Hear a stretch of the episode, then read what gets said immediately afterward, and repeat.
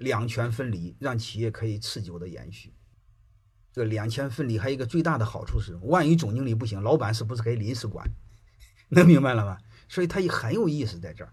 那这个你们多去思考。那你说为什么老板要控股，创始人要控股？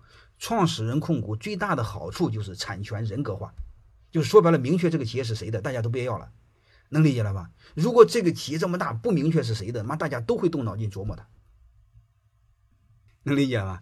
那有机会我给你们讲家族传承，啊，君主立宪就相当于晋商的两权分离，所有权和经营权分离。当然，这一段你企业体量大的时候听起来有意思，你们企业体量小的话，你就当你就当听故事，听我胡扯淡就好了。